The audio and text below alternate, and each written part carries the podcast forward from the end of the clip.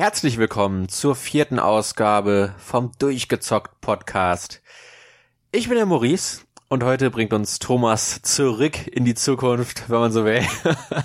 Mit alten Spielen geht es äh, weiter in die Zukunft. Microsoft und ihr Abwärtskompatibilitätsprogramm auf der Xbox One sind ein, ein heißes Thema, vor allem jetzt, wo die One X rausgekommen ist und nicht nur Xbox 360, sondern mittlerweile auch Original Xbox-Titel in 4K neu verfügbar gemacht werden, indem man sie äh, entweder über den Store halt oder über Disk einlegen kann und dann einfach nach einem, einem Download der, der neuen Assets das Spiel der, der alten Konsolen auf dem neuen modernen Gerät abspielen kann. Thomas, guten Morgen. Ja, guten Morgen, Dr. Maurice Brown. Ich hoffe, ja. du hast, hast den äh, Fluxkompensator vollgetankt und hallo, liebe Hörer. was, was hat dich motiviert, dieses Thema auszuwählen? Ja, du hast das Thema gerade schon ähm, schön ähm, eingeleitet und so ein bisschen den Kern zusammengefasst. Das trifft es sehr gut. Ähm, die Motivation war, dass ähm, diese Liste an rückwärtskompatiblen Spielen ähm, auch jetzt viele, viele Monate nach der Ersteinführung immer noch weiter gepflegt und erweitert wird und zuletzt um ähm, zwei Titel erweitert worden ist, die insbesondere mir nochmal richtig viel Spaß gemacht haben.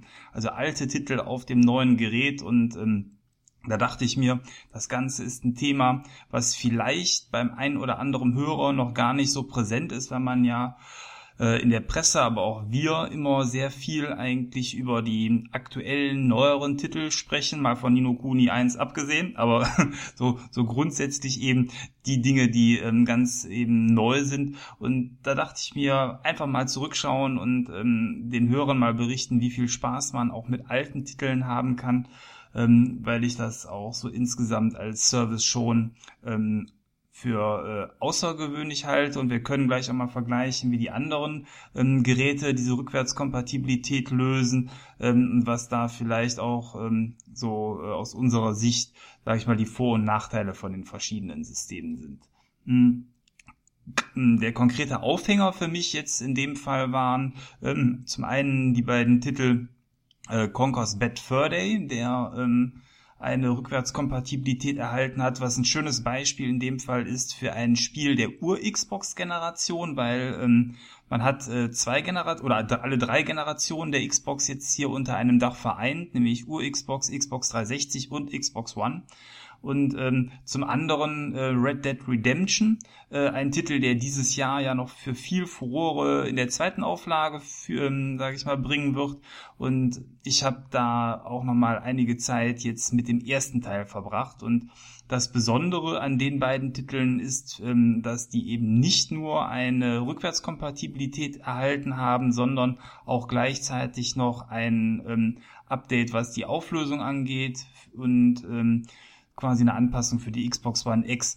Ob da ähm, darüber hinausgehend eventuell sogar noch Dinge wie Beleuchtung oder ähnliches angepasst worden ist, kann ich jetzt so gar nicht sagen. Aber ähm, was auf jeden Fall auffallend ist, starten wir einfach vielleicht mal mit äh, dem Titel, den ich jetzt auch zuerst von den beiden angezockt habe, nämlich Red Dead Redemption ist ähm, die Tatsache, wenn man das Spiel spielt und von der Xbox 360 her kennengelernt hat, dann hatte man eigentlich immer den Eindruck, dass das Spiel ähm, die Konsole absolut an die Grenzen getrieben hat. Und ähm, das hat sich insbesondere darin gezeigt, dass es immer mal wieder ähm, Sequenzen gab, wo es minimal geruckelt hat, wenn auch nicht störend, aber so wie man es eben von auch der GTA-Serie her kennt auf den verschiedenen Konsolen.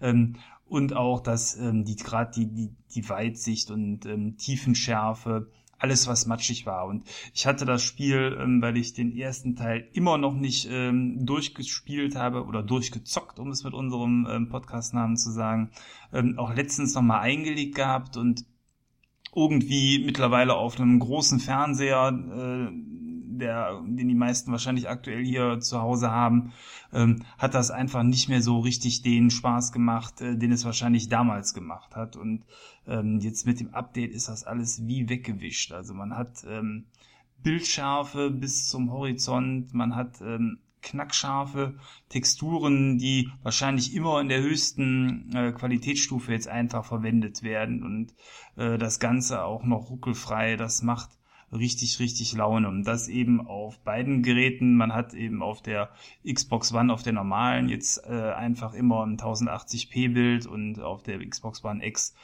eben das Ganze sogar, wenn man will, dann sogar in 4K. Und ähm, das ist eine Verbesserung, die, glaube ich, den Spielspaß da auch nochmal gerade für die heute verwöhnten Zockeraugen ordentlich nach oben hebt. Ich weiß nicht, ob das Red Dead Redemption jetzt noch einen Patch bekomme auf der auf der normalen Xbox. Äh, ich hatte das nämlich auch gezockt gehabt, äh, nachdem du mir deine deine Original Xbox One geschickt hattest. Und ich muss sagen, dass das einer der Titel war, äh, zumindest zu der Zeit, die die mir sehr identisch vorkam, zumindest auf dem originalen Gerät. Und was ich auch normalerweise unter einer Abwärtskompatibilität verstehe. Halt, äh, ich schläge das Spiel ein und es ist, es ist dasselbe Erlebnis, äh, wie ich es damals hatte. Ich weiß nicht, das Spiel ist auch schon wieder uralt. Äh, aber halt auf, auf, auf dem modernen Gerät. Und äh, da, da habe ich dann halt irgendwann mal das, das Digital Foundry Video gesehen zu der, zu dem One X Update. Und äh, das und Gears of War 3 war es, glaube ich. Die, die haben mich dann doch schon ein bisschen neidig gemacht, zumindest was die, die älteren Titel ein bisschen angeht. Dass äh, man dann, dann doch vielleicht mal schauen sollte, nicht in das Gerät zu investieren, weil ich, ich finde, dass erstmal der Begriff Abwärtskompatibilität irgendwie falsch ist, weil, weil im Endeffekt musst du das Spiel komplett downloaden, selbst wenn du es als Disk hast, was halt äh, aufgrund der, der äh, Emulation, wie, wie sie funktioniert, und halt auf der One X äh, aufgrund der, des, des Upgrades, was da technisch nochmal rausgeholt wird, äh, mit der Auflösung, dass die angepasst werden muss, äh, dass das, wie, wie das mit den Texturen funktioniert, äh, wer sich das Elder Scrolls Morrowind anguckt, äh, das Original Xbox-Spiel, was da teilweise noch für Performance rausgeholt wurde. Ja. Äh, das, das, das geht nicht einfach so, indem man die Disk einlegt. Und deswegen finde ich den Begriff Abwärtskompatibilität ein bisschen bisschen zwiespältig, weil ganz so einfach wie Plug and Play ist es dann doch nicht. Aber äh, es ist die es ist die Mühe wert, die man geht, die äh, Spiele dann nochmal komplett runterzuladen, wenn man sie jetzt zum Beispiel als Disk da hat. Ja, ist ein einfach des, des Upgrades wegen. Ganz furchtbarer Begriff. Ich finde ihn auch relativ sperrig. Ähm, er beschreibt aber trotzdem so ein bisschen das, äh, äh, sage ich mal, was passiert. Andererseits würde ich auch eher sagen, dass die Spiele aufwärtskompatibel gemacht werden, weil die Spiele ja nach oben gehievt werden und nicht die Konsole nach unten. Aber wie dem auch sei, ähm, am Ende laufen die Spiele auf dem Gerät. Wie du schon sagst, durch den Download äh, wird das Ganze sichergestellt. Und ähm, da muss ich sagen, ich finde es einfach ähm, eine ganz tolle Serviceleistung, den ursprünglichen Käufer dieser Spiele dadurch zu belohnen, dass er diese Disk nur hereinlegen braucht, um dann das Spiel herunterzuladen. Wenn man mal ehrlich ist, ähm, es gibt wenige Veteranen wie uns, die einen ganzen Schrank voll haben mit alten Spielen, die das auf die Art und Weise überhaupt auch nur nutzen können. Äh, ich vermute, die Masse der Spieler, die draußen ist, werden exakt diesen Luxus nicht haben, weil einfach irgendwo müssen die Spiele in den GameStops herkommen. Die werden aus äh, Resales äh, stammen. Das heißt also, viele Spieler werden die alten Spiele abgegeben haben oder auch einfach ähm, zu dem Zeitpunkt noch gar nicht gezockt haben, weil die Uhr Xbox hat ja mittlerweile auch mehr als eine Dekade auf dem Buckel und insofern ähm, ist das für die alten Fans ein netter Bonus. Ähm, und ich glaube, dass auch ähm, dieser Service, das ist ja mehr als bei einem PC, wo die neue Grafikkarte mal eben alles eben schöner und schneller bastelt oder darstellt, ähm, geregelt, sondern man hat ja hier wirklich Arbeit, die investiert werden muss, damit diese Spiele zum Laufen gebracht werden können und Arbeit kostet Geld und ich glaube, das Ganze finanziert sich eben in dem Fall, indem diese alten Titel dann irgendwo zwischen fünf und zehn Euro, das sind ja so die Preise, ähm, die diese Spiegel, Spiele in der Regel haben, dann wieder heruntergeladen werden können, was finde ich, ein durchaus fairer Preis ist, wenn man denn dann auch tatsächliches Interesse an so einem alten Titel hat und mal Hand aufs Herz, also viel günstiger kriegt man so ein Spiel auf dem Flohmarkt, ähm, wenn es ein gutes Spiel ist, wahrscheinlich auch nicht. Äh, ja, also das äh, ist da, finde ich, schon eine, ähm, ja, einfach eine, eine rundum Serviceleistung. Und ich habe tatsächlich schon überlegt, ähm, ob ich auch noch ähm, mal den ein oder anderen Titel jetzt nachholen soll, den ich damals ähm, zu Originalzeiten dann auch nicht gekauft habe. Wie sieht's da bei dir aus? Es äh, gibt ein paar Titel, interessanterweise mehr in Richtung Original Xbox.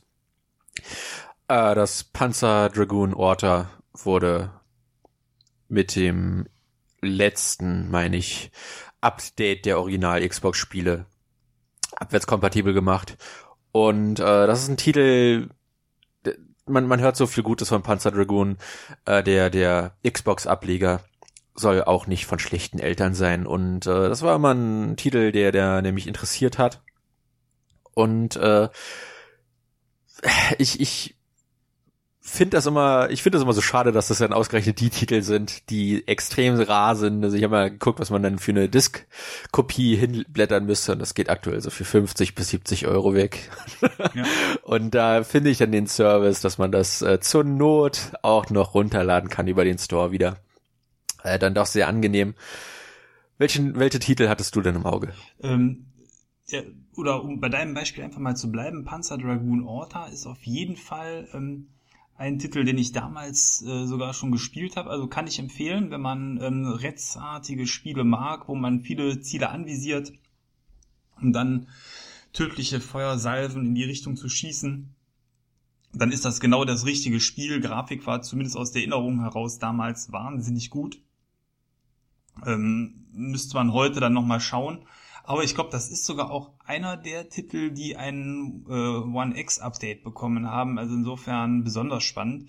Bei mir ist das Problem, den Titel zum Beispiel habe ich damals ähm, aus der Videothek ausgeliehen gehabt und ähm, quasi nicht im Original ähm, dann äh, behalten können. Insofern habe ich dann auch heute keine Disk, um dieses Spiel ähm, nochmal neu zu spielen. Das ist das Problem. Ähm, wenn man damals den, das war echt noch eine Alternative früher häufig, dass man sich Spiele aus der Videothek ausleiht, um die dann mal ein paar Tage dementsprechend zu spielen.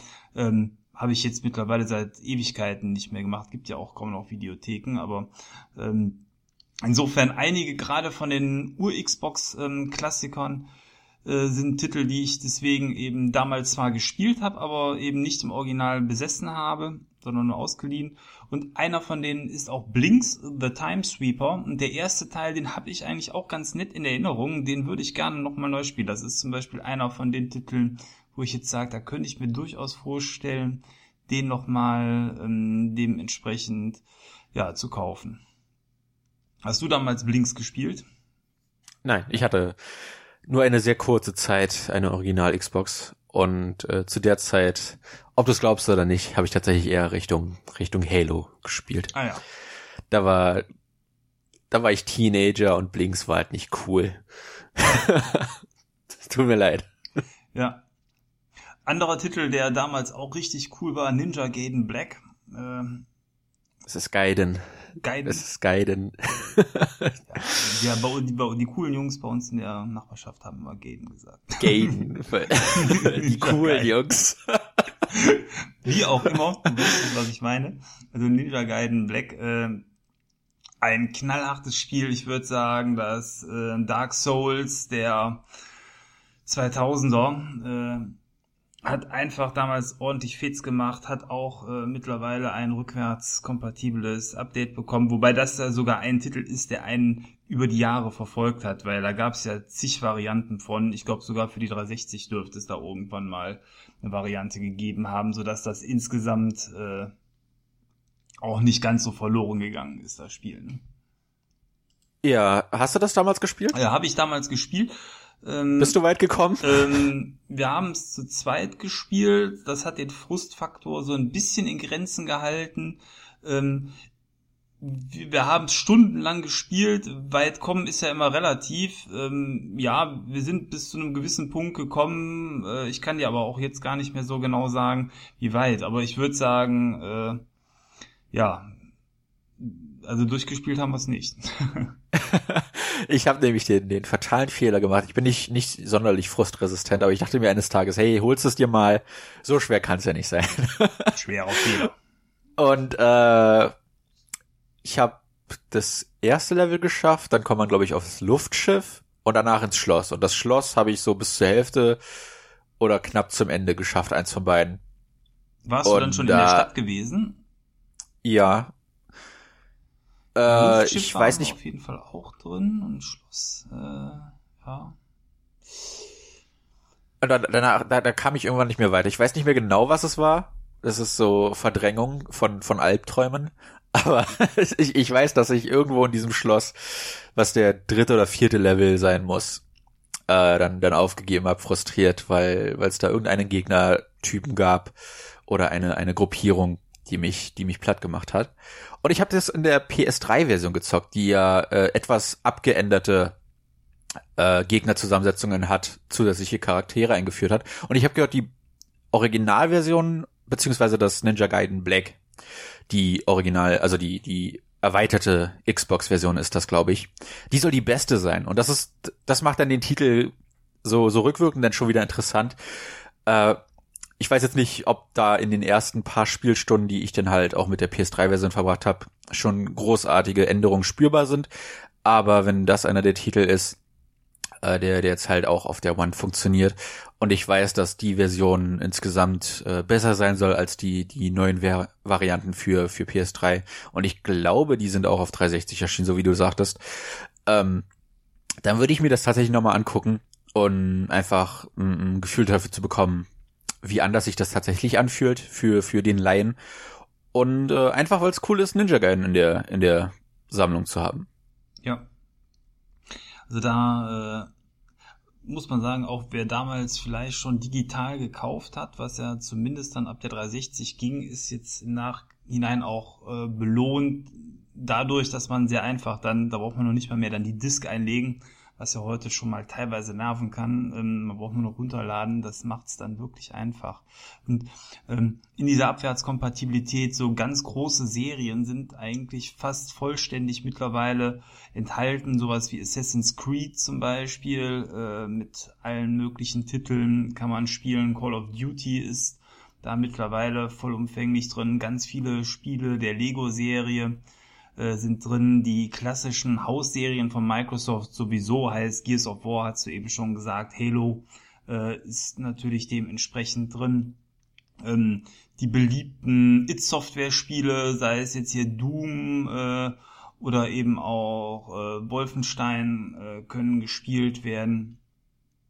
Far Cry mit den verschiedenen äh, äh, Titeln ist vorhanden, die Fable-Serie. Also ähm, ich glaube, wer, ähm, sag ich mal, sehr im Mainstream unterwegs ist, ähm, wird hier sicherlich viele Titel finden, die er nochmal spielen kann. Oder auch von BioWare, sei es jetzt hier Mass Effect oder Dragon Age.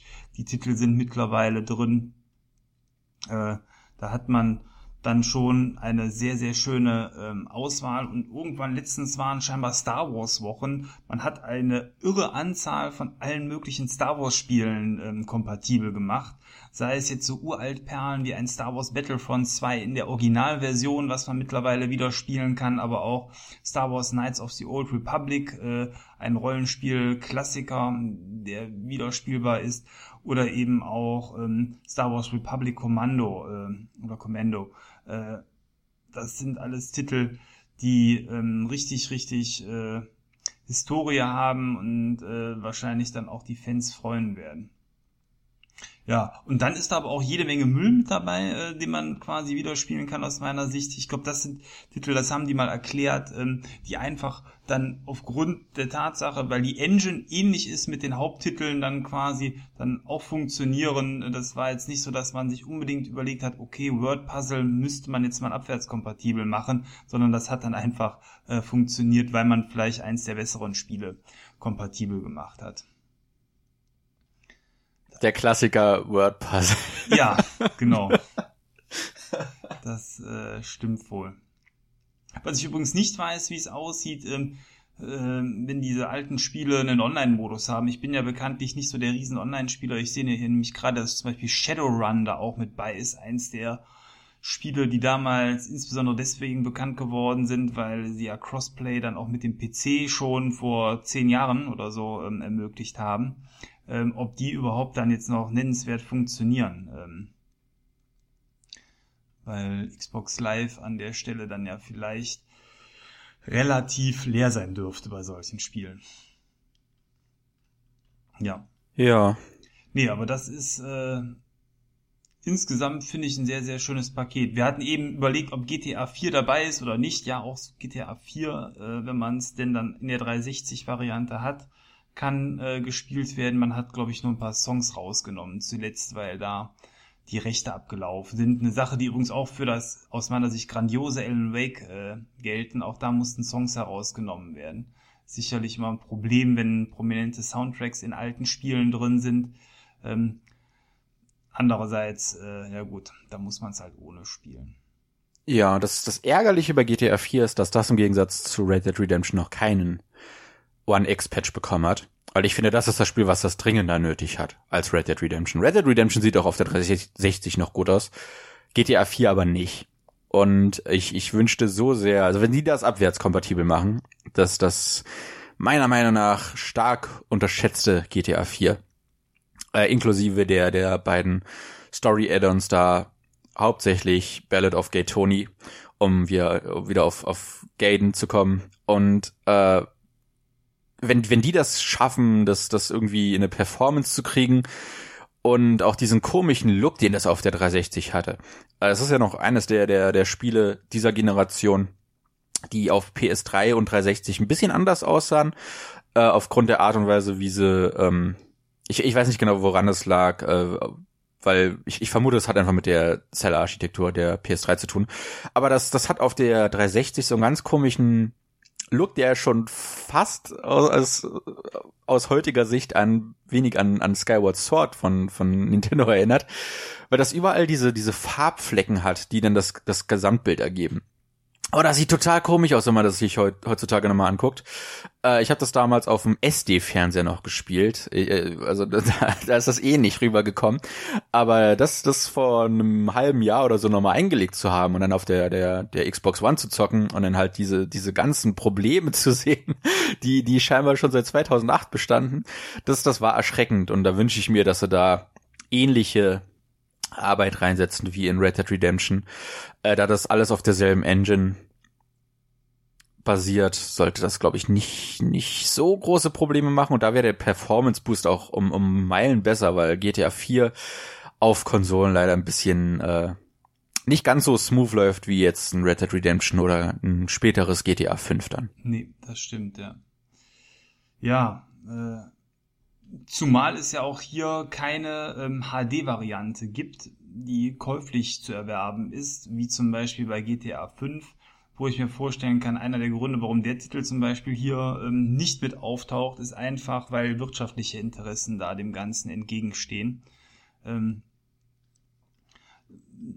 trotzdem darf von dir mal eine Meinung. Ähm, was glaubst du, was ist am Ende für den Hersteller schlauer? Ähm, tatsächlich eben so ein HD-Remake für 30 Euro in den Laden zu stellen, was aufgrund der Preissperre vielleicht eher weniger Leute kaufen oder hier den Weg zu gehen, ähm, das Ganze A für, für Altbesitzer ähm, umsonst zu machen, dann aber eben zu hoffen, über die 5 und 10 Euro Käufer von der Masse her einfach ähm, die Kosten, sage ich mal, A reinzuholen und B damit Gewinn zu machen. Äh, das, das, vielleicht gefällt's dir nicht, aber ich finde, ein Remaster wäre in der Sicht finanziell besser. Äh, zumindest für den, für den Publisher. Äh, klar müsste dann von denen Arbeit reingehen. Also das, ich weiß nicht, ob wir das schon betont hatten, aber die ganze Arbeit stammt von Microsoft internen Team. Also die, die stecken da die Arbeit rein in die ganzen Spiele. Äh, wir haben jetzt GTA erwähnt zum Beispiel. Es ist ein Rockstar-Spiel, aber Rockstar hat da bis auf die Sache mit den Lizenzen, dass da bitte Songs raus müssen, äh, technisch nichts dann gemacht, dass das auf der One läuft. Das, das ist alles vom, vom Microsoft internen Team gemacht worden. Und äh, klar, die Kosten würden dann entfallen, aber ich glaube, mit einem Remaster, äh, vor allem wenn das halt ein Multiplattform-Titel ist, könntest du damit äh, nicht nur Leute auf der auf der Xbox One abholen, sondern halt auch auf der PS4. Wenn das sowas wie GTA 4 ist, äh, und dann kann das sogar auf die Switch kommen, äh, siehe Eleanor. Äh, damit würdest du auch nochmal eine komplett neue Käuferschaft abdecken, als jetzt eine, die das Spiel wahrscheinlich eh schon hat oder äh, sich dann so ein Spiel vielleicht lieber über einen Game Pass anschauen sollte, weil also auch, auch wenn ich GTA 4 unterschätzt finde, wirklich empfehlen kann ich das nicht so vielen Leuten, äh, weil das sich dann, auch, dann auch dafür einfach zu altbacken anfühlt. Und in einem Remaster kannst du zum Beispiel sagen, okay, die Leute haben die Physik-Engine gehasst. Äh, es wird niemals passieren, dass sie das anpassen werden, äh, äh, weil, weil das wahrscheinlich die ganze äh, Spielphysik umändern würde. Aber man, rein theoretisch könnte man sagen, das hat jetzt die GTA 5 Physik, weil das dieselbe Engine ist, äh, weil das ein Remaster ist, da kann man solche Änderungen verzeihen, äh, weil das das Original ja nicht negiert, weil das ja immer noch existiert am Ende des Tages. Und äh, ich glaube, für, für den Publisher ist das attraktiver, ein Remaster rauszuhauen, weshalb ich auch fast vermute, dass, dass Sony damals so, so clever in Anführungszeichen war und halt dieses PS2 to PS4 Programm so, so halb gar nur umgesetzt hat. Äh, weil, weil die ganzen HD Collections sich so gut verkauft haben, aber halt sich die, die hochpolierten Klassiker nicht sonderlich gut machen. Äh, vor allem, wenn man dann da den Vergleich zieht zur technischen Umsetzung im Vergleich zu der Arbeit, die Microsoft da reinsteckt. Ich weiß nicht, ob das, ob das für Microsoft nicht mehr ein Prestigeding ist als ein tatsächliches finanzielles Ding. Ja, das hängt sicherlich von den Verkäufen ab, weil Microsoft bekommt ja von jedem verkauften Titel dann wiederum Summe X ab. Ich weiß nicht, ob es ein Drittel ist, wie es bei anderen Online-Shops üblich ist, aber irgendwo so in der Region wird es ja liegen. Insofern wird sich das darüber sicherlich für, für die äh, bezahlt machen. Ähm, Wäre aber bei einer HD-Variante nicht anders. Den größten Vorteil, den ich bei diesen echten Remastered ähm, Ladenversionen eigentlich sehe, ist, dass das ähm, Marketingbudget da scheinbar ja ein anderes ist und das ganz anders ähm, insgesamt beworben wird und auch wahrgenommen wird, weil wenn so ein Last of Us eben dann als Remastered-Version oder ein God of War 3 für die PS4 herausgekommen ist, dann war das ja auch immer so ein kleines mediales Ereignis was das Spiel so nochmal ins Zentrum geschoben hat und ähm, dementsprechend äh, ja einfach für die Presse ähm, dann auch nochmal ein Thema war. Ich finde, ähm, die rückwärtskompatiblen Spiele der Xbox tauchen immer eher so als Randerscheinung, wenn überhaupt, auf. Und einer der Gründe, warum wir auch heute diesen Podcast hier machen, weil ich gesagt habe, vielleicht ist das gar nicht allen so präsent, ne, was da dementsprechend an, an Perlen wieder spielbar ist, äh, die da so im Schrank schlummern.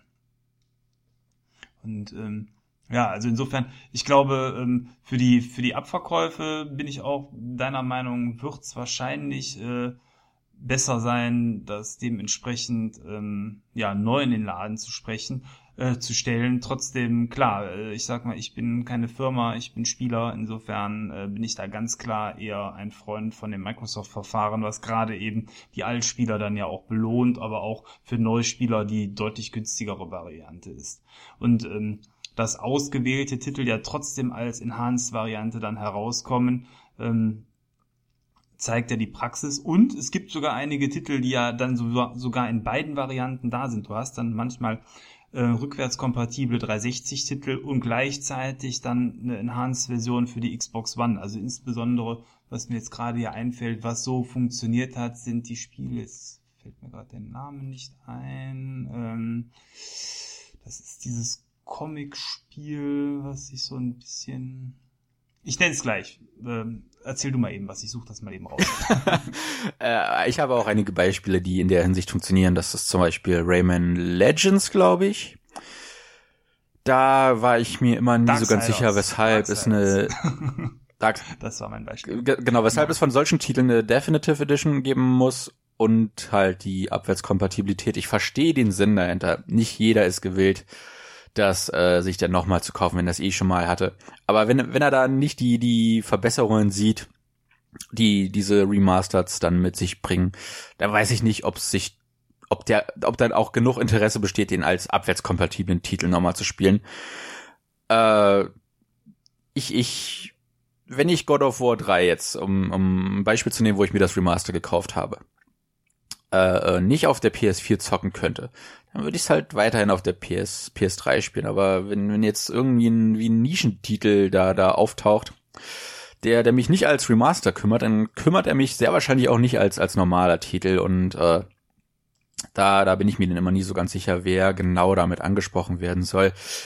Äh, bis jetzt bei mit mit Ausnahme was so Lego-Titel vielleicht angeht, wo wo es eine, eine Last-Gen und eine Next-Gen-Version gibt von den Lego Marvel-Sachen vielleicht oder sowas. Äh, einfach weil weil die Kinder es nicht besser wissen und die alten Versionen manchmal günstiger sind. Und äh, da da da verstehe ich sowas, aber wes, weshalb weshalb bietet Microsoft eine Master Chief Collection an, aber macht dann die ganzen Halo-Titel abwärtskompatibel?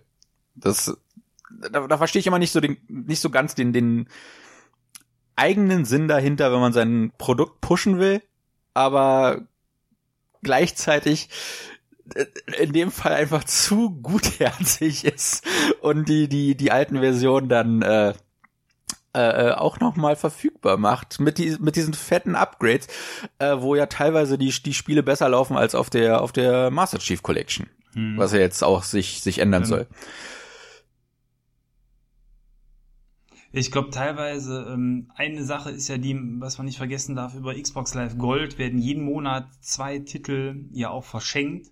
Ähm, besonders günstig äh, bei allen Geschenken ist natürlich auch, wenn man Dinge verschenkt, die die Leute vielleicht sogar schon haben. Insofern mag dann auch eben ein Halo oder ähnlich, ja, es ist ja so, mag dann natürlich auch ein Halo für die attraktiv sein, weil dann hat man gefühlt keinen Verlust äh, gemacht mit den, mit den Geschenken. Ähm, Trotzdem an der Stelle da auch nochmal, äh, muss ich sagen, ich finde es echt toll, dass man darüber seinen Katalog momentan ordentlich erweitern kann. Es gab ja eine Zeit lang, wo ähm, eben die Spiele auf der Xbox One nicht liefen, die 360-Titel. Seitdem ähm, diese Abwärtskompatibilität besteht, hat man pro Monat in dem Abo zwei äh, extra Titel, die laufen. Es gibt ja immer zwei One-Titel, zwei 360-Titel. Und da habe ich schon einige gute Titel auch dann auf die Art und Weise entweder als digitale Kopie für mich nochmal bekommen, was eben den Komfort in Zukunft erhöht, weil ich einfach die Disk nicht mehr einlegen muss, oder eben Titel, die ich damals verpasst habe, die dann auf die Art und Weise dazugekommen sind. Also das finde ich schon äh, auch schön an der, an der Stelle. Was ich mir tatsächlich oder was ich auf der ähm, PS4 dann vermisse, so ein bisschen, weil da äh, wird jetzt ja sogar eingestellt. Ne? Die PS3-Titel und die Vita-Titel hatte ich jetzt gelesen oder eine E-Mail bekommen, die werden demnächst äh, nicht mehr im Service enthalten sein, was, was schade ist. Ja, das ist aber ein interessanter Aufhänger, weil ja spekuliert wird, das wird alles spekuliert, dass die, dass Sony da mitziehen könnte nächste Generation und ich, ich weiß nicht mit deren aktuellen Einstellungen gegenüber Abwärtskompatibilität. Ob sie das wirklich machen würden und selbst wenn sie es machen, ob dann dieselbe, ein, ein ähnlicher Arbeitsaufwand in diese Titel reingehen würde, wie jetzt das, das Microsoft-Team das macht. Äh, ich, ich nehme mal ein Beispiel für, für das Thema vom, vom nächster Folge.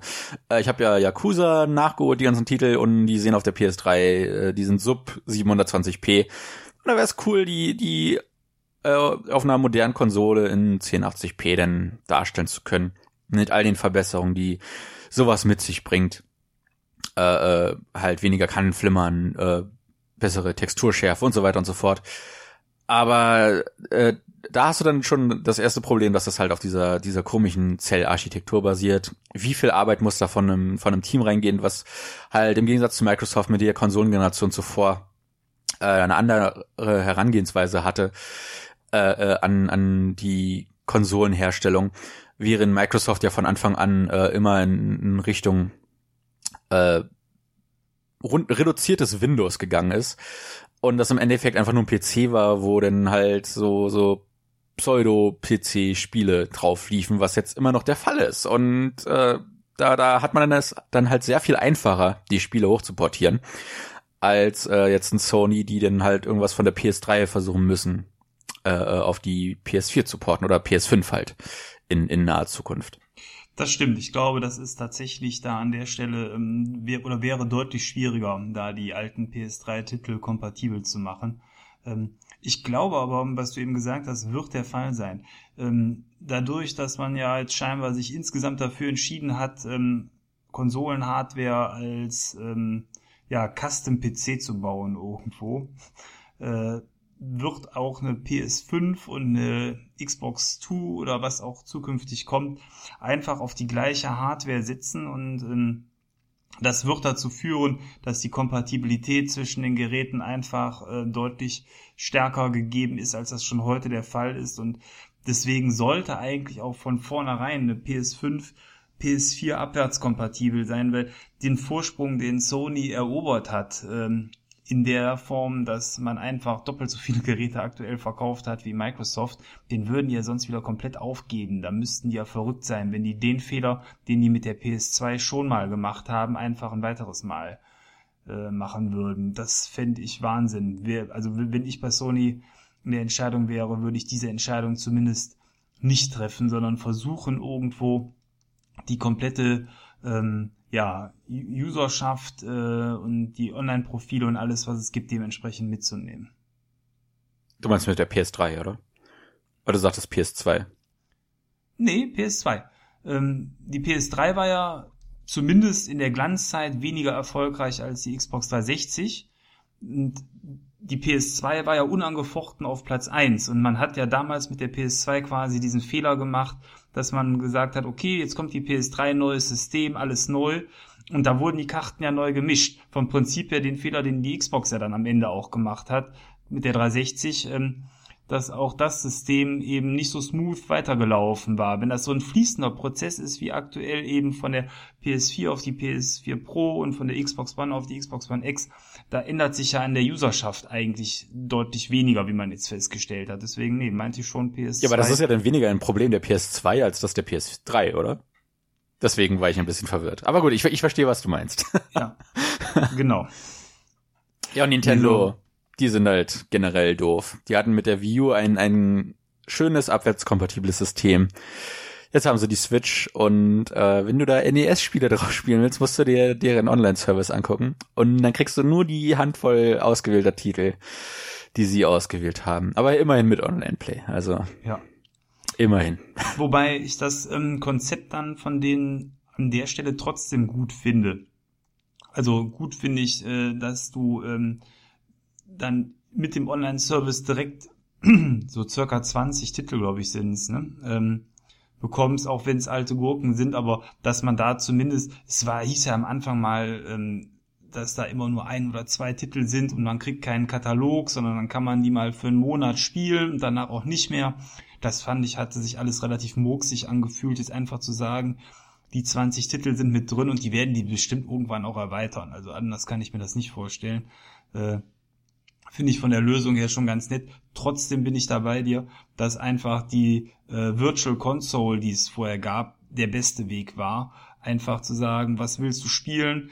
Die waren auch nicht günstig, die Titel, aber wenn du dann deine drei bis sechs Euro oder was es immer war in die Hand genommen hast, konntest du die Titel kaufen und spielen und das fand ich schon ähm, eine sehr, sehr gute Lösung und ist ja vom System her eigentlich dem Microsoft-System schon fast ähnlich gewesen, dass man die neuen Titel, die man haben wollte, oder die alten einfach runterladen konnte und dann spielen.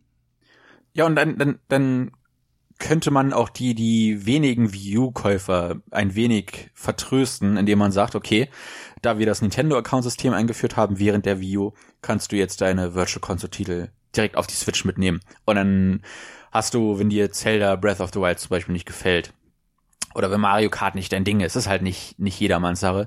Aber dann kannst du halt die, die ganzen Virtual Console Titel runterladen, die du auf der View schon geladen hast. Wie geil wäre das denn gewesen? Einfach zu sagen, hier guck mal, äh, wir, wir haben den Fehler schon zweimal gemacht, dass wir die Virtual Console normal rausbringen auf einem anderen Gerät und dann no doppelt und dreifach zur Kasse beten.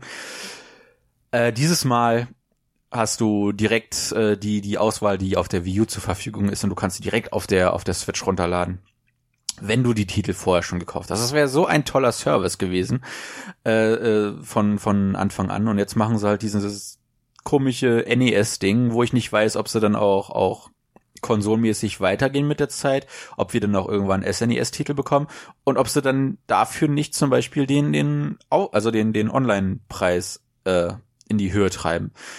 Wieso kostet 20 Euro im Jahr, wenn ich NES-Titel bekommen kann, äh, gehe ich nicht davon aus, dass er dann für, für denselben Preis später auch noch SNES, e N64, gar Gamecube oder Wii-Titel äh, äh, auf das Gerät bringen.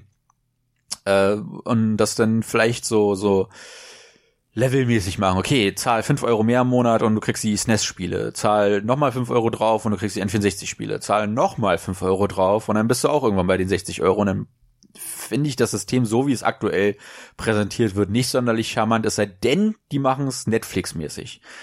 Dass du halt äh, mehr schon in Richtung äh, Game Pass, wo wir über äh, Sea of Thieves schon gesprochen hatten, das so anbietest, dass du immer halt eine, eine Palette an Spielen hast, die eventuell rotiert. Äh, ich hoffe, dass Nintendo das nicht so macht, weil ich finde das nicht so doll mit dem Rotieren. Äh, dann das, vor allem, weil du halt diesen riesen Nintendo Back-Katalog hast. Und dann einfach zu sagen, guck mal, du zahlst jetzt diese Summe im Monat. Und dann musst du vielleicht die 20 Euro zusätzlich zahlen im Jahr, wenn du online spielen willst. Aber äh, dafür hast du Zugriff auf tausende Nintendo-Spiele aller Generationen. Und wenn sie den Weg gehen wollen, weshalb es die Virtual Console nicht gibt, dann wäre ich ja fast schon wieder versöhnt. mit, mit der Idee. Äh, ja. Abwarten. Ja, aber ich glaube, das sind so die drei Konzepte, die aktuell ähm, am Markt da sind und ähm, wir, mir war einfach wichtig, da nochmal drüber zu sprechen, das zu zeigen, wie es so im Detail abläuft und auch, dass da wirklich ein paar echt, echt gute Titel bei sind. Das ist auch einer meiner Lieblingstitel äh, von der 360, nämlich ähm, Alice Madness Returns ist mit dabei mittlerweile. Den habe ich noch gar nicht neu angespielt, aber ähm, der ist schon auch ein ziemlich äh, cooler Titel gewesen von American McGee designt ein sehr, sehr empfehlenswertes, total verrücktes Hüpfspiel, wenn man da noch nicht reingespielt hat. Schaut da mal rein. Ja, ähm, ich würde sagen, äh, zu dem Thema haben wir jetzt aber auch gesagt, ähm, was man sagen kann. Zumindest ich. Äh, ich muss das jetzt nicht künstlich in die Länge ziehen. Hast du noch irgendwas, was du dazu äh, loswerden möchtest? Ich bin am überlegen, eine X zu kaufen. Nicht wegen den neuen Spielen, sondern wegen den abwärtskompatiblen Spielen das sagt schon was. Also die Arbeit, die da reingeht, ist, ist wirklich beachtenswert. Und für den Aufwand, den Microsoft da reinsteckt, ziehe ich meinen Hut.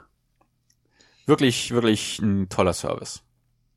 Ja, das, das sind so die Vorteile, wenn man im schwächeren Lager ist. Die müssen Klinken putzen. Die werden momentan ordentlich gewienert. Insofern, ja, das äh, ist, glaube ich, nicht selbstverständlich. Die Frage wäre wirklich, ob Microsoft, wenn die in der stärkeren Position wären, genauso handeln würden. Man weiß es nicht. Andererseits, diese ganze Kompatibilitätsgeschichte war schon immer etwas, was denen sehr am Herzen gelegen hat. Äh, nur dass zu 360-Zeiten gab es dieses Programm ja auch schon, nur da reichte, glaube ich, nicht die Disk einzulegen, wenn ich mich da jetzt nicht irre, ne? Nee, da war es genau andersrum. Da musstest du einfach nur die Disk einlegen und der Patch, den es gedownloadet hat, der war meistens ein paar Kilobyte groß. Ah, genau, so war das, genau schon lange nicht mehr gemacht. Ja, ja, also das Thema Rückwärtskompatibilität ist ein Microsoft-Thema schon immer gewesen. Ihr habt es gehört. Maurice konnte sich erinnern.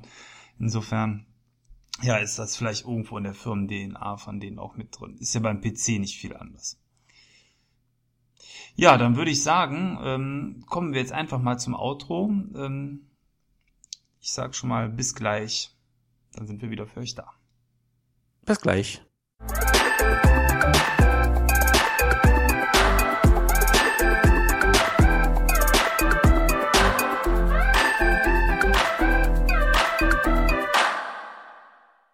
So, jetzt ist Outro-Zeit. Outro-Zeit heißt, ähm, alle Themen abseits des Hauptthemas können besprochen werden. Maurice, was ist dein großes Thema? Äh, da, da, bevor ich mein großes Thema bekannt gebe. Nein, es, ich, ich habe eine Frage an, an dich, weil der nächste Podcast, den wir raushauen, das ist exakt das Wochenende vor der E3. Also sprich, äh, die Folge kommt am dem Sonntag, glaube ich, raus, wo Microsoft äh, ihre ihre Konferenz hält. Und äh, wollen wir jetzt schon über die E3 sprechen oder erst nächste Woche? Also nächste Folge dann. Du was, meinst was Spekulationen und ähnliches? Ähm. Äh, weniger das als Sachen, die schon teilweise angekündigt wurden. Überraschenderweise. Also vor der E3 ist immer vor der E3. Ich weiß nicht, wenn du jetzt schon was hast, können wir jetzt drüber sprechen. Mir ist es äh, gleich. Ähm, ich sag mal, was jetzt für dich schon interessant ist, wird für die Hörer jetzt auch schon interessant sein. Insofern, ja, keine festen Regeln, oder?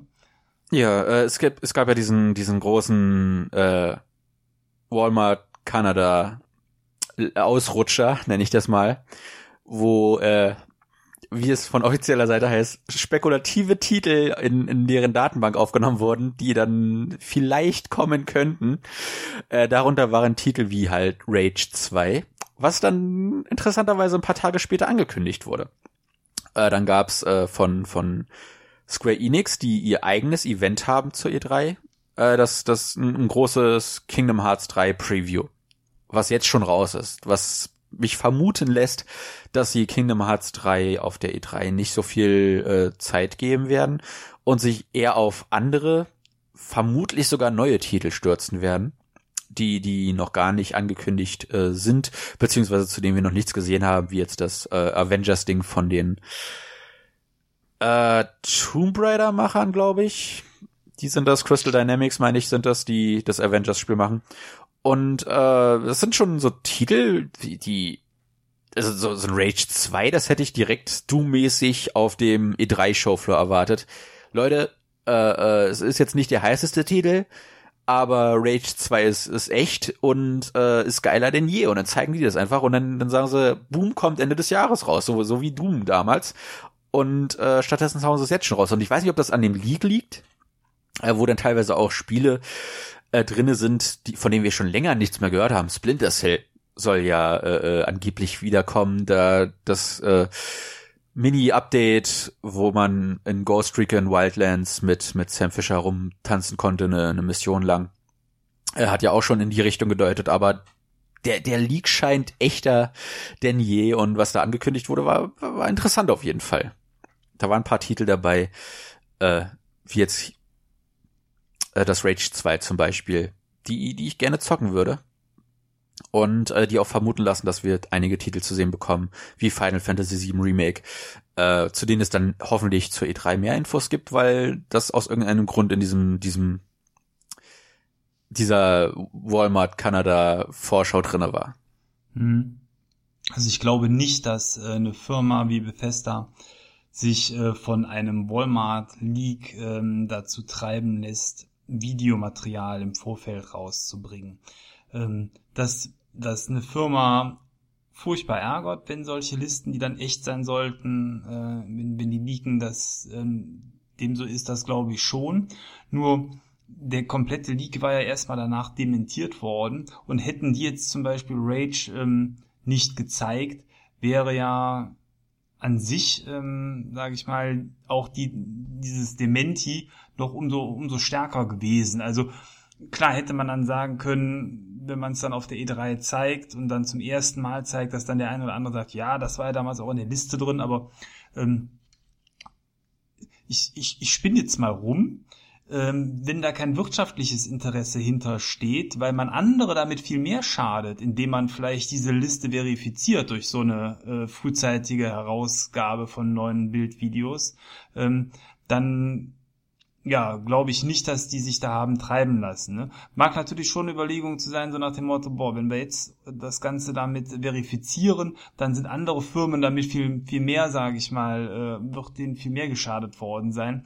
Dann mag das eine Überlegung sein, aber das wäre schon ziemlich gemein. Also deswegen weiß ich nicht, ob eine Firma so denkt. Ich denke einfach, die wollten es jetzt zeigen. Ich halte den Zeitpunkt so kurz vor der E3, aber auch nur dann für clever, wenn man sich selber auf der E3 mit dem Rage 2 ähm, keine große Publicity ausrechnet. Und das kann ich tatsächlich auch gar nicht so ganz einschätzen. Ich weiß nicht, ob ein Rage 2 in der E3 nicht eher untergegangen wäre, weil das Spiel, glaube ich, zwar bei uns in der ehemaligen Gamer-WG ganz gut angekommen ist, aber grundsätzlich, glaube ich, ja am Markt eher gefloppt war.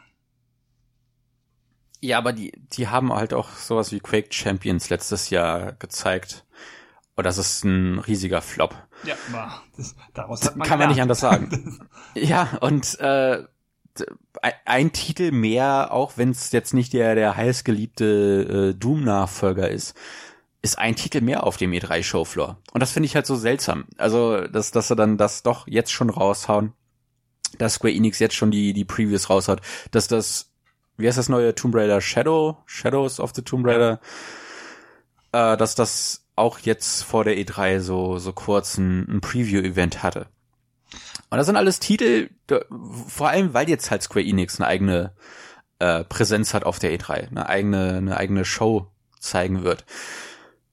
wo, wo ich nicht so ganz sicher bin, ob das, ob das nicht eher tatsächlich dem dient, dass sie ein paar echte Hammer-Überraschungen haben, weil Shadow of the Tomb Raider wurde auch schon vor zwei Jahren oder so geleakt. Äh, meine ich, das in einem Podcast gehört zu haben, dass das irgendwie jemand in der Bahn auf dem Laptop von einem Typen gesehen hat.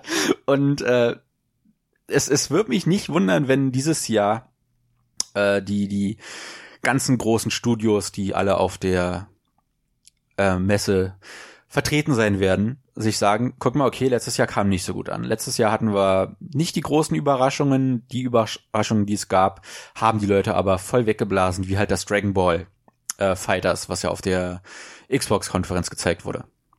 Oder äh, das Jahr davor mit God of War, mit dem großen Reveal. Das sind Sachen, die Leute sehen wollen. Und äh, wir hauen jetzt schon die ganzen ganzen, äh, ja, die bekommt die eh zu sehen Sachen raus. Sowas wie das Call of Duty äh, Battlefield V wird auch, glaube ich, jetzt noch im, im Mai äh, offiziell vorgestellt. Dass das alles schon raus ist, die ganzen Infos. Star Wars Battlefront 2 haben wir, glaube ich, auch letztes Jahr erst zur E3 gesehen. Das sind, das sind Sachen, da wundert's mich, denn in der, im, Rückblick nicht mehr, dass er, dass er die lieber vorher vorstellen und die ganzen großen Überraschungen für die E3 sich aufbewahren, aber ich habe ein bisschen die Angst, dass das nach hinten losgehen könnte und dann gucken wir die Ubisoft-Konferenz und dann stellen sie Splinter Cell vor und das ist halt Splinter Cell und dann sagen wir, oh, wir wussten, dass es kommt wegen diesem doofen Leak. Hm. Ähm, ich finde sowieso, das ist ein großes Problem der, ja, vielleicht letzten zwei E3s schon gewesen, dass man gefühlt ähm, drei Viertel der Titel schon vorher kannte, die gezeigt werden. Ähm, ich selber bin ja wirklich mal sehr Microsoft interessiert, liest deswegen auch alles, was im Vorfeld ähm, gezeigt wird. Also tatsächlich waren ja in den letzten Jahren spätestens zwei, drei Tage vorher ähm, dann die ganzen Titel schon raus, die äh, gezeigt werden. Also echte Überraschungen gab es da eher im kleinen Bereich. Ne? Das ist schade. Ähm, ist vielleicht aber auch dem geschuldet, dass solche Präsentationen geübt werden müssen und äh, da dann doch äh, viel Personal rumsteht, was dann vielleicht auch nicht so loyal ist und solche ähm, Informationen dann nach außen trägt. Und wenn man dann wie wir so super interessiert ist und das schon vorher alles liest, ist es keine Überraschung. Ähm, auf der anderen Seite, du meintest ja gerade hier Splinter Cell, kann man natürlich auch sagen, ähm, dass eine Firma dann eventuell bei so einer Großpräsentation auch mal die ein oder andere Graupe vielleicht dazwischen packt, weil die wissen, die Leute gucken das eh. Ähm, und das nennt sich ja, glaube ich, Sandwich-Methode, sowas Unbeliebtes äh, quasi zwischen zwei bessere Sachen zu packen. Gut, dass du da Ubisoft erwähnst, weil die machen das jedes Jahr. Ne? Und ähm, auf die Art und Weise wird dann auch mal so ein Steep halt 20 Minuten präsentiert, ne? Oder andere Titel, die wahrscheinlich eben ansonsten kaum mediales Echo gefunden hätten. Und ja, aber Steep ist interessant. Äh, Let's Dance 2019 ist nicht interessant, weil wir wissen, dass es kommt. Ja. ja, aber das sind so, deswegen, also ich glaube, das gehört auch ähm, aus Marketing-Sicht der, der Firmen einfach dazu, solche Titel damit reinzupacken, ja.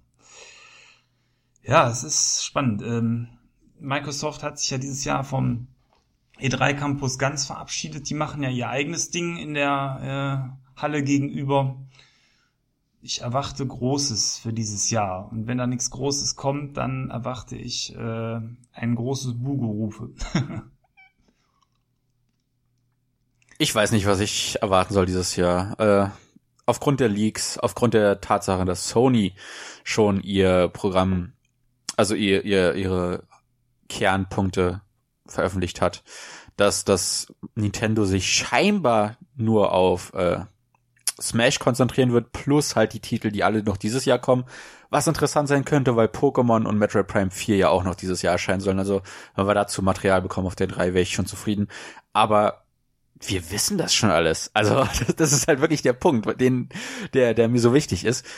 Irgendwie war ich noch nie so gut informiert zu einer E3 mit, mit hohen Wahrscheinlichkeiten auch korrekt informiert, äh, wie dieses Jahr. Und das finde ich irgendwie schade, weil das teilweise auch von offizieller Seite stand. Also Bethesda kündigt ihre größte Show auf der E3 ever an, aber dann hauen sie Rage 2 schon vorher raus. Und dann, dann sagt Sony, hey, äh, wir haben die Kritik von letztem Jahr gehört, deswegen haben wir die PSX ein bisschen reduziert gehabt, damit wir auf der E3 ein paar Überraschungen haben.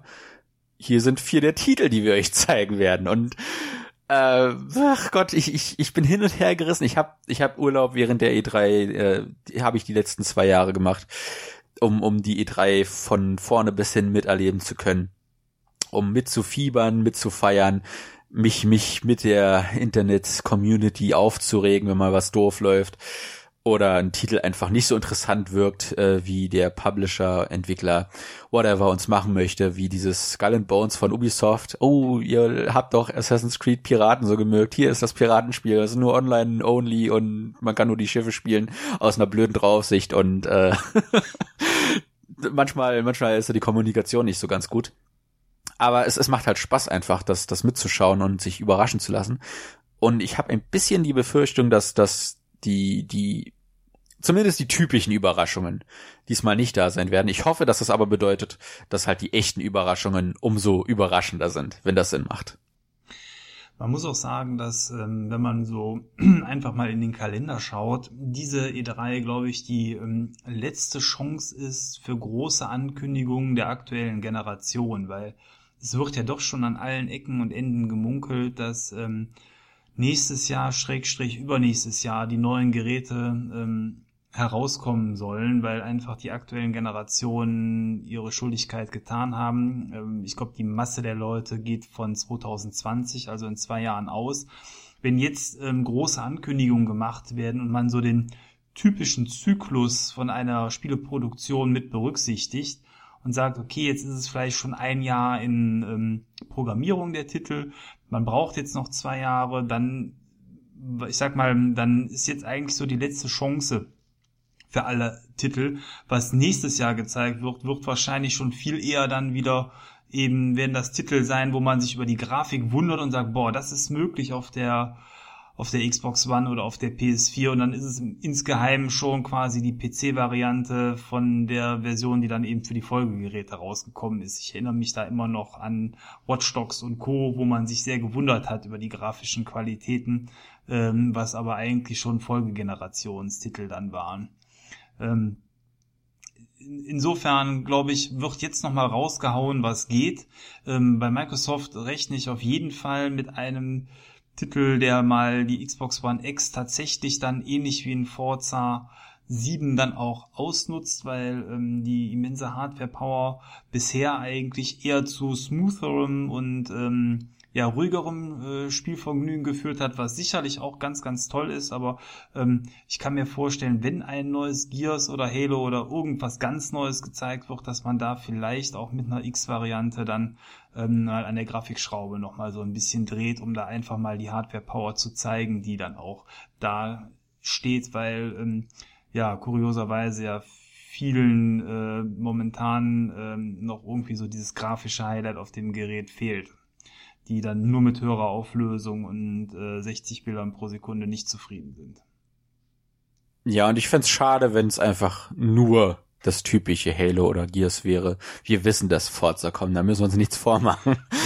Ja. äh, und, und ein Fable wird mich aber auch nicht überraschen, weil das jetzt auch schon länger gemunkelt wird. Also da müsste echt ein Titel kommen, der, der einfach, wie gesagt, aus dem Nichts kommt, weißt du, wo sie sagen, bam, das kommt nächstes Jahr, äh, Frühjahr bis, bis Herbst. Und äh, es ist was komplett Neues. Es kann auch meinetwegen eine Fortsetzung sein. Aber die, die darf halt nicht schon lange vermutet sein, wie halt dieses Fable. Äh, ich war nie in Fable drinne, aber wenn das neue Fable cool aussieht, gucke ich mir das gerne an. Aber ich weiß halt, dass das äh, sehr wahrscheinlich in Produktion ist schon. Und das wird mich nicht überraschen, wenn wir es zu sehen bekommen. Ich will irgendwas sehen, was womit keiner rechnet. Hier ist Panzer Dragoon 5 oder welcher Titel auch immer. Das ist, hier ist Blue Dragon 2. Hier ist äh, Project Gotham Racing. Okay, es wird niemals passieren. Äh, aber, aber halt wirklich irgendwas, womit niemand rechnet. Und ich, ich, will wirklich diese Überraschung. Aber gut, das ja. ist natürlich kein Massentitel. Das ist ein nettes Hübschspiel. Sofern die kein Conquer in Mario-Qualität abliefern, was nicht passieren wird, ähm, interessiert das keine Sau. Oder zumindest zu wenig. Ähm, es sollte aber irgendwas sein, finde ich, abseits der Multiplayer-Spiele, weil irgendwie gefühlt ist dieses Jahr das Microsoft Multiplayer-Jahr.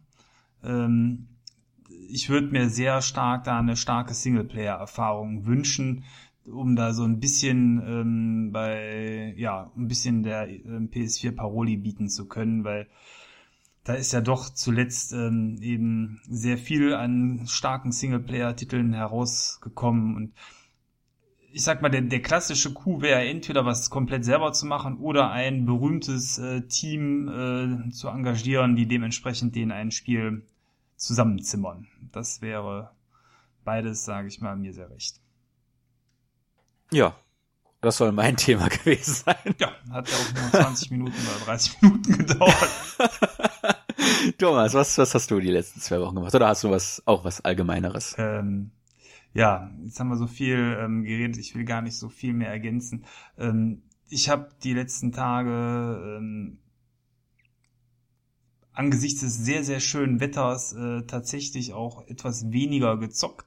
Ähm, trotzdem, ähm, ja, war bei mir eben die Rückwärtskompatibilität das große Thema. Das hatten wir heute schon besprochen. Ähm, nach wie vor spiele ich momentan eigentlich ganz gerne Far Cry 5, äh, was sicher irgendwann auch ein Podcast-Thema werden wird, aber da wollte ich noch ein bisschen weiter gespielt haben, um es dann auch noch ein bisschen besser mit euch besprechen zu können. Ähm, ansonsten, abseits der großen Spielethemen, was für mich momentan ein großes Thema ist, ist die Tatsache, dass bei Warhammer Age of Sigma, äh, der Fantasy-Variante von Warhammer, die große zweite Edition angekündigt worden ist für ähm, den Juni. Äh, da bin ich jetzt sehr heiß drauf. Ähm, es wird eine neue Grundbox geben, es wird ein neues Regelbuch geben, was die Regeln wohl ähm, nicht wie damals beim ersten Age of Sigma komplett neu schreibt, sondern in dem Fall auch eher ein Update quasi wird. Ähm, das kommt da alles mit rein. Es wird sehr viel neue Geschichte, also Lore geben zu dem Ganzen. Das äh, ist das, was mich so abseits der Computerspiele momentan stark beschäftigt. Und da würde ich mir auch nach wie vor wünschen, dass mal abseits von diesem äh, ja für mich nicht ganz so ansprechenden Vermintide, was es ja als Warhammer Fantasy Variante für die Konsolen gibt, irgendwie mal ja ein anderes schönes ähm, Spiel herauskommt. Als Rollenspiel könnte ich mir das eigentlich ganz gut vorstellen. Es ist schade, dass es da so wenig gibt im Warhammer Universum. Äh, aber das war schon immer so. Häufig sind es eher günstige Spiele oder so Nischentitel wie so ein Blood Bowl, die ja nur so eine Randnotiz im Warhammer-Universum eigentlich sind, die umgesetzt werden für Konsolen. Oder es gibt fürs Handy äh, so endlos Bezahlspiele, die zwar an sich ganz nett sind, aber die ich aus Prinzip nicht spiele, wenn man da äh, irgendwelche Goldmünzen nachkaufen soll. Das fände ich ganz schön. Ähm, wird dich so grundsätzlich ein Spiel in der Warhammer-Welt reizen oder ist das Thema für dich äh, zu unbekannt? Ich, ich mag Fantasy einfach nicht. Das Einzige, was mich reizen würde, wäre halt irgendwas im 40k-Universum. Ich mochte das Space Marine, auch wenn ich das nie durchgespielt habe. Ja. Ich hätte da auch in der Richtung gerne ein, ein Actionspiel mit so komisch das klingen mag, aber ich, ich bin normalerweise der, der lineare Spieler mag, aber ich würde mich freuen, wenn sie da mich ein bisschen mehr das Universum erkunden lassen würden, weil ich kenne halt nur das Spiel und die ersten beiden Dawn of War Spiele. Das ist, das ist wirklich alles, was ich vom, von 40k kenne. Und halt ein bisschen, bisschen darüber hinaus gelesen, immer mal wieder, wenn was Interessantes da drinnen passiert ist. Aber halt diese Welt zu erkunden, was, was er noch zu bieten hat, außerdem dem, was mir in, in Dawn of War 1, 2 und äh, Space Marine gezeigt wurde. Einfach mich ein bisschen offenere Areale erkunden lassen. Meinetwegen auch mit einem RPG äh, Ansatz, dass man, dass man da Verbesserungen freischaltet. Ich würde auch gerne mal die Fahrzeuge steuern in, in äh, Third-Person-Manier, besser Third-Person-Manier. Das, das wäre auf jeden Fall was, was mich äh, reizen würde. Aber mit Fantasy, also mit dem Original Warhammer, kann ich gar nichts anfangen. Muss ich, muss ich leider gestehen. Ja, äh, gut, ich glaube, insgesamt ist Fantasy auch etwas unbeliebter als Science Fiction, was den Massenmarkt angeht. Ähm, das äh, spiegelt sich auch in den Verkaufszahlen der Figürchen wieder. Äh, trotzdem hat Fantasy stark aufgeholt. Ich mag halt dieses düstere Flair, was diese Welt hat. Die ganze Welt ist äh, ja äh, dem Untergang geweiht. Es ist immer nur der Kampf ums pure Überleben. Ähm, ich habe da die Tage so ein nettes Bildchen zugeschickt bekommen, ähm, wo oben steht der Star Trek-Fan. Willst du in deiner Lieblings-Fantasy-Welt ähm, oder in deiner Lieblings-Fantasiewelt äh, leben, der so, ja, super, fremde Welten erkunden, ähm, und alles, was dazugehört. Dann ist der Harry Potter-Fan gefragt worden, der so, ja, klar, Hogwarts selber sehen, alles super. Und dann ist der Warhammer-Fan gefragt worden, der sagt so, was? No way. Auf keinen Fall will ich in diese äh, furchtbare Welt selber einen Schritt auch nur hineinsetzen, dann überlebe ich ja keine zwei Sekunden. Aber genau dieses Gefühl ähm, ist eigentlich so, ja, so einzigartig an diesem Warhammer-Universum, dass das alles äh, komplett äh, ja furchtbar ist und ähm, ja dieses pessimistische Bild äh, der Zukunft oder eben bei Fantasy eben dieser ja Mittelalterwelt irgendwo widerspiegelt. Es hat hat hat, hat irgendwo was Besonderes und ähm, ich würde gern mehr davon sehen. Aber gut, man wird sich ja noch was wünschen dürfen. Ich halte es aber. Äh, E3, E3. Ja. Das Problem ist, glaube ich, sofern diese Lizenz nicht wie damals bei EA. EA hat sich ja schon mal einem MMO in dem Universum angenommen. Sofern da nicht einer der ganz Großen ähm, die Lizenz aufnimmt, kann da immer nur so ein muxiger Nischentitel draus werden. Insofern, äh, cool fand ich ja auf dem PC den Ansatz, da hat man ja mit Total War das Ganze prominent äh, in Szene gesetzt, aber das war nicht so 100% mein Spielgenre. Also wie gesagt, ich würde mir eher sowas wie ein Gears of War, also wie bei Space Marine wünschen, so ein Third-Person-Spiel oder ein klassisches Rollenspiel. Das wäre cool. Naja. Ja, das soll es dann auch bei mir gewesen sein im Outro. Dann haben wir die Stunde geknackt. Ja, äh, mein Thema ist nächstes Mal Yakuza 6. Ich war mit mir am, am überlegen, God of War oder Yakuza 6. Äh, Yakuza 6 ist das Spiel, was mir besser gefallen hat. Und äh, auch wenn das heißt, dass unser erster Gast, der sich für God of War schon eingeladen hat, äh, dann ein wenig länger äh, warten muss. Äh, ich möchte lieber über Yakuza 6 sprechen als God of War. So, so traurig mich das auch stimmt. Außerdem heißt längeres Warten mehr Zeit, um fürs Gastgeschenk zu sparen. Das ist doch super. er muss uns was mitbringen. Ja, ja, natürlich. das meinte ich ja. Die Geschenke des Gastes, nicht für den Gast. okay, gut zu wissen. Gut zu wissen, dass wir da auf einer Wellenlänge sind. Ja. Ähm, ja, prima. Da freue ich mich auf das Thema. Yakuza äh, ist eine der großen Spielserien, die ich bisher noch nie gesehen habe, die mich aber wirklich interessieren. Bin ich gespannt, was du dazu erzählen hast. Vieles, vieles. Und das, das dann direkt zur E3. Äh, wie unsere E3-Berichterstattung aussieht, das, das wird es dann auch äh, in der nächsten Folge zu hören geben, weil das, wie gesagt, direkt, glaube ich, auf den Sonntag fällt, wo Microsoft ihre, ihre Show abhält. Also das überschneidet sich ganz gut, denke ich. Ja, das äh, können wir dann ja noch den Hörern genau erklären, wie wir das geplant haben. Und ähm, ja, wenn Microsoft dann seine Messe gesungen hat, äh, sind wir dann auch schon voll im Thema drin. ja, dann würde ich sagen, bis zum nächsten Mal. Macht's gut, euer Maurice. Ciao, euer Thomas, bis zum nächsten Mal. Danke fürs Zuhören.